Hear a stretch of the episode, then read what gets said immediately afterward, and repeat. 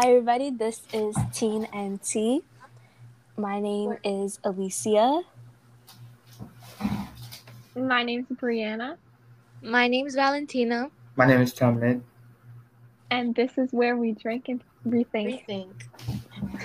So, this podcast is about health and wellness. Um, we s- came up with this idea because health and wellness is so important to each and one of us here. We- If you don't know, it really it goes with your everyday lives. So, we're going to talk more about it later on in the podcast in the episode, but um, we started from an internship, believe it or not. Brianna, do you want to pick up? Yes, we started at TIQC, which is Teen, I mean, Tech Incubator at Queens College, and we're summer interns for the summer. And before you um, ask, no, we all do not know each other in real life. We actually kind of just met each other like a week ago. Yeah, Right. and the Yep. Yeah. and the internship is all online, so it's pretty difficult to meet each other, meet each other IRL. Yes. Valentina, where are you? Uh, I'm right Where here. is But if you really think about it, social we- social wellness plays a part in this because if you really think about it, none of us know each other. That's so over True. here, we're building a new group and relationship within us. Yes, I agree. I agree totally. Um so the question, the one thing you guys might be thinking right now, what is really health and wellness? Brianna, I'm gonna let you get take that definition. Yes. Thank you, Alicia. okay, so health is the state of being, meaning physical. Okay, so health is the state of being, which means your physical, mental, and social well being. And of course, there's other aspects to this.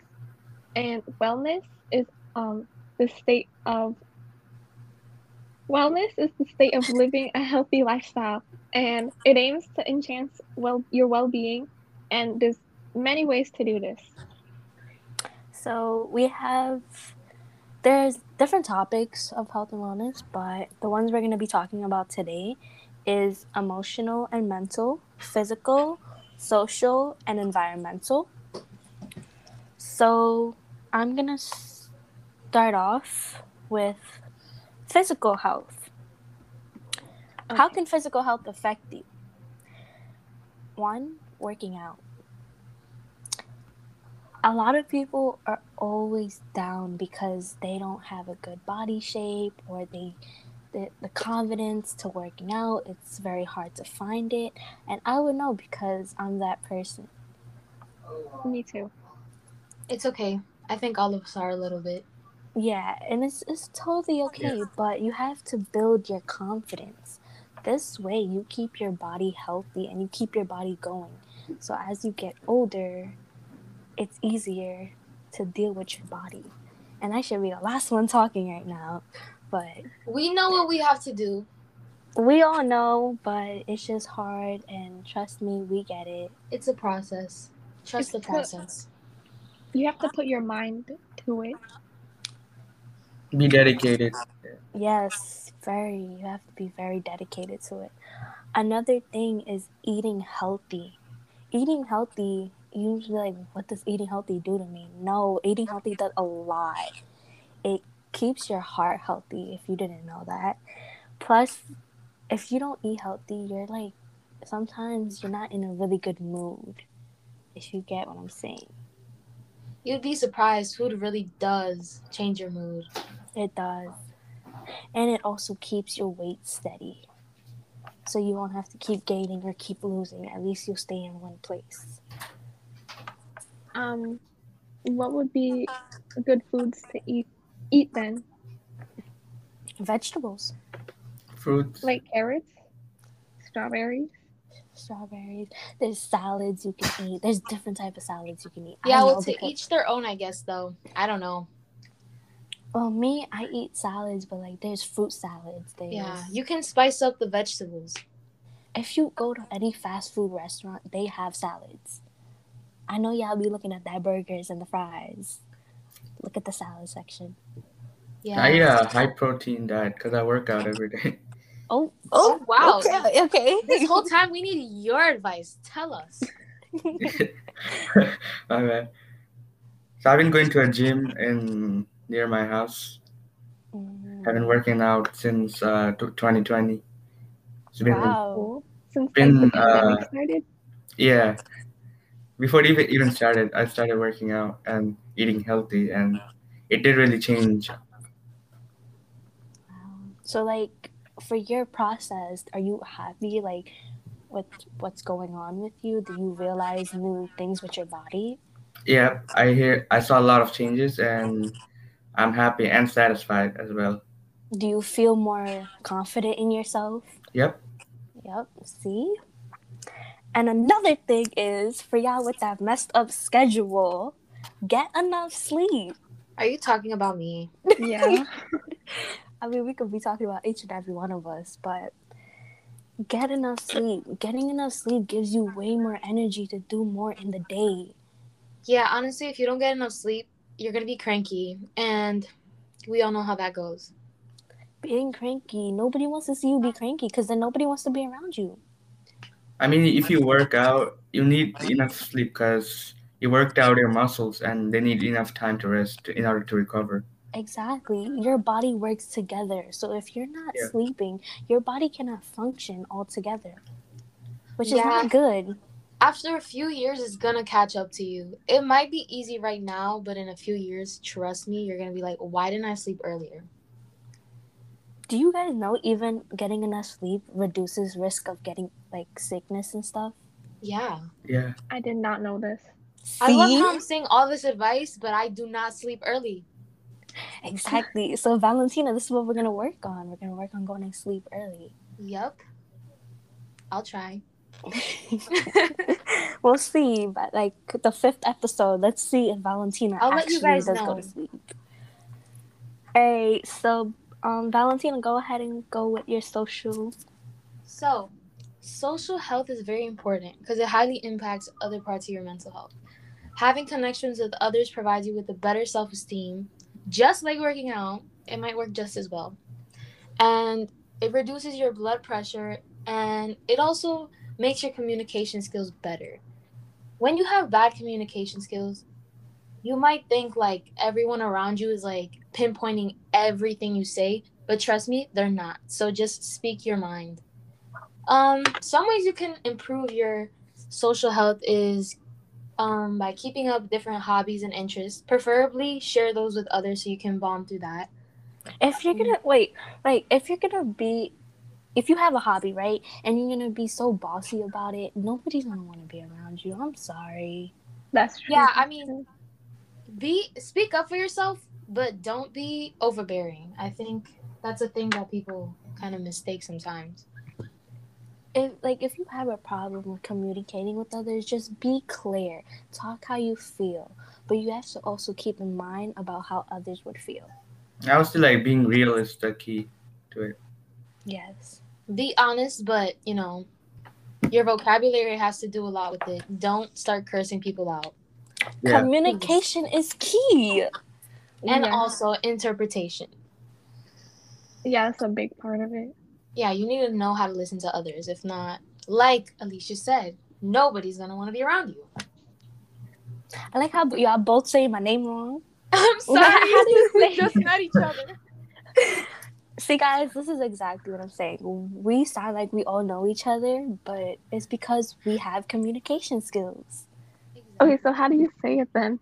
it's alicia Alicia. Okay, okay. Yeah, okay, that's easy. I can do that. okay, Okay. keep going So some other ways you can improve your social health is asking others for help instead of being confused in silence. So I think that's a problem a lot of people have, even myself. I don't ask for help. I think, you know what, I'll figure it out. But honestly, think about how much simpler things would be if you just asked. Or if you're angry too, sometimes you might be like, oh, I'm fine. Just say what you feel. Exactly. you Like do. everybody I love that about people. Like when you're independent and you want to do things for yourself, but not everything you can do for yourself. Sometimes you have to let go and really realize how you're feeling, because keeping it in is gonna hurt you more. Yeah, it's just it's gonna end up badly. So, just think about how much easier it would be. Like, it's never that serious asking for help. Everyone's needed help at some point. Yeah, that's true. Okay, so another thing that'll improve your social health is balancing your social time and your personal time. So, yeah, being social means being with a lot of people, but it's also important to have your personal time to understand yourself. Because sometimes being around a certain group of people, like you, as much as you are yourself with some people, you're never as much of your authentic self as when you're alone. So use that time to relax, to think about things, to reflect everything.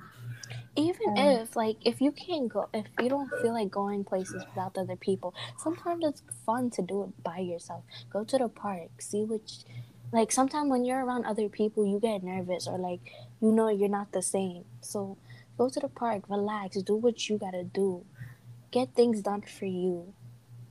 And I know that might be difficult for some people because I'm kind of one of them. Like I would never be able to sit in a restaurant by myself. But you know what that shows? That shows What? independence. Exactly. With just That, something- that, that, that shows you love yourself. Even with the Mhm. boys, like you boys, you guys gotta love yourself. Don't be embarrassed. Do things on your own. so I feel like. Oh, I'm sorry. no, you can go. You can go. I feel like if you do have alone time, your health improves more. yes, it definitely does. Yeah, sometimes you need to like reflect because when you're with people, you, your thoughts are not even your thoughts are different. You're thinking about different things. You're not gonna think about like, oh, I have to do this. Oh, I have to work on this. You're just gonna be thinking, oh my god, we're gonna have fun. You? Yes, So yes, girl, get it. Sometimes you need to think about things that aren't fun. You need to come to terms with things too. Like sleeping. But also getting out of your comfort zone. Yeah, I think Like that's even even doing things that you are scared of the most. Yeah. that would definitely help you. So, like go on a I'm roller coaster alone. So now we're going to environmental health. So I'll go for. Environment um, plays a crucial role in health and wellness because being in a peaceful environment can improve focus and improve mental health.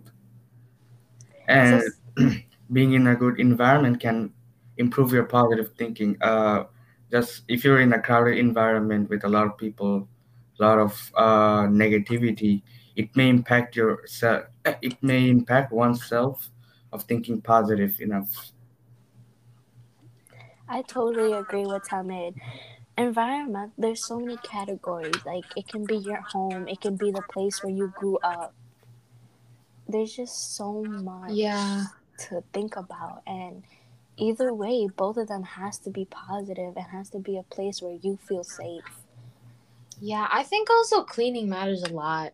Yes. That kind of might sound Yeah. corny, but cleaning, being in a clean environment also makes you feel clean. Like I Yeah. sometimes I'm in a bad mood and I fix my room and I, I feel accomplished. It's not much, but I feel accomplished. Yeah, if you me too. li- listen, girls out there or boys even, you're in a bad mood, go try to clean. Listen, my aunt has me cleaning from since I was a little girl, and having that cleaning skill has taught like I'm so glad I'm not a messy person, because I don't know how I would live with myself, and that's okay. That's sometimes you guys are like live like that because you are used to it. But if you clean and you actually put your, you know, put your heart into it and just try and distract your, yourself from other things, it's so healthy for you. Yeah, put some music on or watch a show while you're doing it. It's, I Don't It'll always be in that grumpy mood. yeah, hmm. I think music helps a lot too in your environment. And don't just be putting on your sad playlist. Oh yeah, yeah, listen to some happy EDM type music.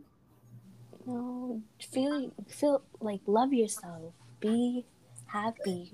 Don't be, Be grumpy. who you are. Oh my god. Oh, okay. All right, so Brianna, you can take over now. Okay, so emotional or mm, your mental health is very important to overall health. Of course, the other aspects of health are important, but maintaining a healthy emotional life is extremely important. Um, when you are emotionally healthy, you are in control of your mind. And when I say your mind, I mean your thoughts and feelings and behaviors. Um, an example of this would be what Simone Biles did at the 2020 the 2020 Olympics that took place in Olympic that took place in Tokyo. Does anybody know what she did? Nope. Nope. Do you mind explaining? Yeah. Okay, so first of all, she's a gymnast that does gymnastics and she's a four-time Olympic gold medalist. So recently so recently she withdrew withdrew from the teams the team and all-round finals to prioritize her health and safety. Um, at first I was confused on why she did that, but then I read more and understood her situation and the amount of pressure she was in. So, um, what I said before, she's uh, a four-time gold medalist for the country, which would be the USA, and obviously the the country put too much pressure on her to win more gold medals, and obviously she probably had some family and personal struggles she was dealing with, and we didn't know about that. So that see. definitely impacted her mind. Yes, definitely. I don't know what I would do if I was her. Um, Same. but I can tell she's a very brave and strong person. Yeah, Me not that. even knowing who she was, but that's very, you know, and she must have gone through a lot to get Yeah, all and those to do four that at her medals. stage. She must have dedicated herself a lot too. Yeah. You see, guys, this is exactly what we're talking about. Every topic that we're bringing up here, it has it connects to each other. hmm So she still got a bronze at the balance beam event, and um, I found a quote that she said. It states, "Put your mental health first. That's more important than any other medal you could win." And I find that really inspiring, since she's like an Olympic medalist and she's prioritizing her mental health. Yeah. Yeah, I feel like your mental health is honestly your motor. Because, Yeah. Yeah. like you said, it connects to everything else. So you just got to take care of it. Yes. As, as Valentina said, take some time for yourself. Get to know you. That helps your mental health. So yeah, basically to sum everything up I just said, you should be open with your Should be Um, open with. you should be open with your struggles because you're not alone even if even if you feel that way. Never alone. You always have somebody to talk to, no matter what. Yeah, like you could talk to your friends, your family, you could even see a therapist if you want. You can even talk to us. We're here now. You're listening to us. Yeah. Exactly. We can help. We're figuring ourselves out too, but we can help. The, the, Alright. Um. I guess So- someone must have heard me talking about motors.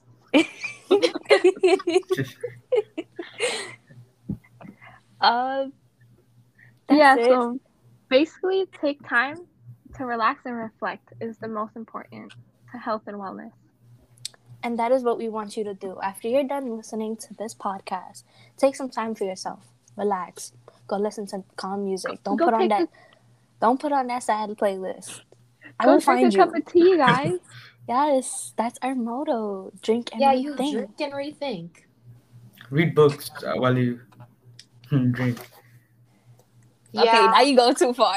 yeah. I haven't read a book in years. I mean, you can read stuff online. As online. bad as that sounds. but actually, reading a book does help. I was actually having conversation with somebody the other day saying that reading actually helped me calm down sometimes. Yeah, I feel It like does. It reading a- helps. It helps the brain actually develop more neurological connections, if you know what I mean. Yeah, I feel like reading a physical book is different than reading like um, Articles something online. Yeah. It it helps you more than watching a movie or a drama. you know. Definitely. I mean, obviously, your brain is thinking when you're watching Yeah. something, but it's not much when you're Yeah, reading a book. Yeah, but when you read, like at least your imagination is active. Cause I feel like imagination is something you lose after a while. Yeah. After you're like seven years old. Yeah, I think I lost my imagination after that. It was like nine. Yep. So Good old days. Okay. I'm 17 now. Same here. Hasn't been long. Okay, so as I said, make sure you guys drink and rethink. Go drink a cup of tea, something that you like. Drink Really? eight cups of water too. Yes, That's true. Yeah. Eat eat healthy. Like carrots and strawberries and stuff. Communicate to others and be in a safe, peaceful environment. So as And we close out, relax. to- yes, as we close out today, think about what health and wellness means to you and how it affects you, and also think of ways you can improve yourself. Uh-huh. Even if that means picking up a book and reading it. Yes, sounds like torture, but it's homework for you guys now. so we will see you in our next next podcast. Bye. Thank you for listening. Bye. Follow our social media. We will have it in the description. Okay. Thank you.